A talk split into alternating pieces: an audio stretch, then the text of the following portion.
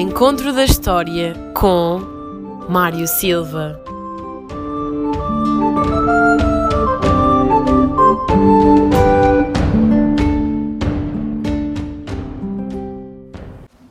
Bem-vindos a mais um programa ao Encontro da História, com o professor Mário Silva. O meu nome é Joana Botelho e hoje vamos falar sobre o rei Dom João V.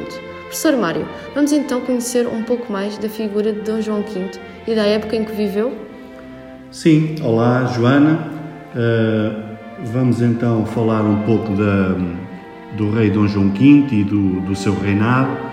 Uh, ora bem, Dom João V nasceu em Lisboa em 1689, recebeu uh, desde cedo uma educação esmerada, uma educação de alto nível, como aliás acontecia a quem tinha de se preparar para ser rei.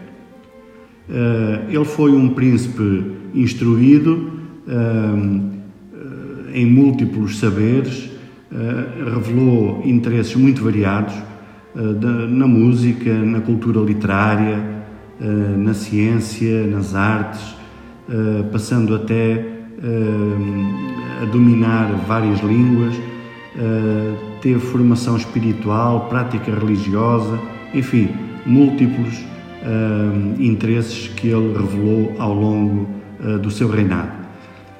Dom João V subiu ao trono a 1 de janeiro de 1707 Casou em 1708 na Catedral de Santo Estevão, em Viena, da Áustria, eh, com Dona Mariana da Áustria, que era a filha terceira do Imperador Leopoldo, e ele teve um reinado muito longo.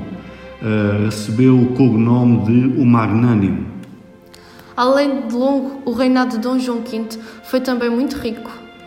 Ora bem, foi precisamente neste reinado que se deu a descoberta de extraordinárias riquezas, sobretudo ouro e diamantes existentes no Brasil.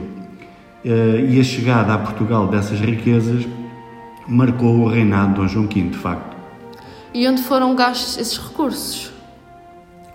Ora bem, eh, com essas eh, extraordinárias riquezas que iam chegando a Portugal, o rei promoveu a construção de várias obras.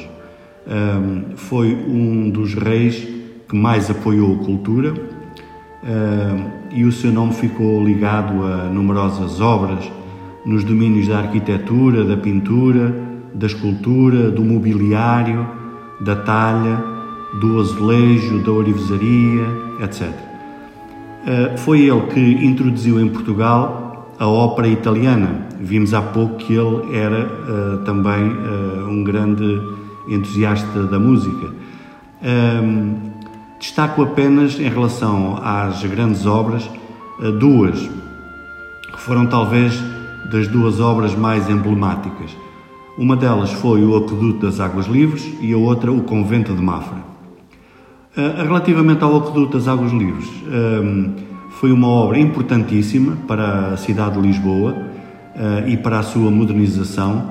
Um, porque Lisboa uh, sofria na altura de um gravíssimo problema com o abastecimento de água à capital. Não fazia sentido a capital do reino não dispor de um abastecimento condigno de água potável. Relativamente ao convento de Mafra, foi construído para dar cumprimento a um voto que o rei fez e, e esse voto baseou-se no seguinte: três anos depois de casar, ele continuava sem filhos, e isso era um facto que muito preocupava, um, eh, porque não havendo descendência, a dinastia poderia ficar comprometida.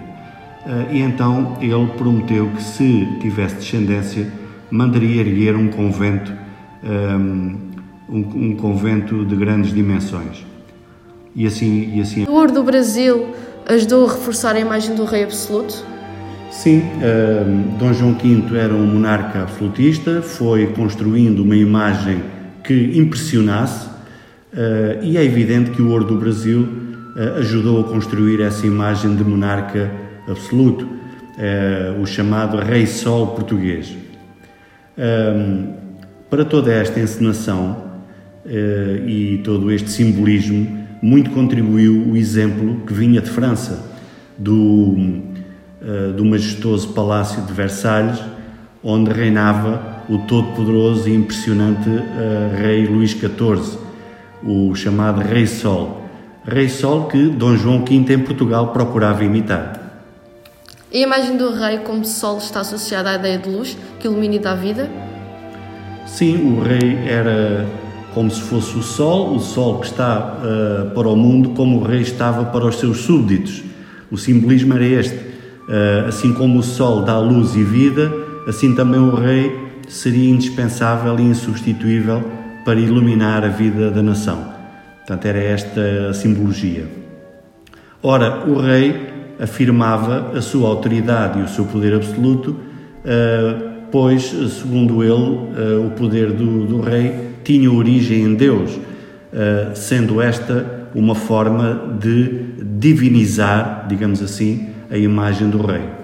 E como é que funcionava o dia a dia do rei absoluto? Ora bem, eh, tudo funcionava em função do caráter sagrado da pessoa do rei.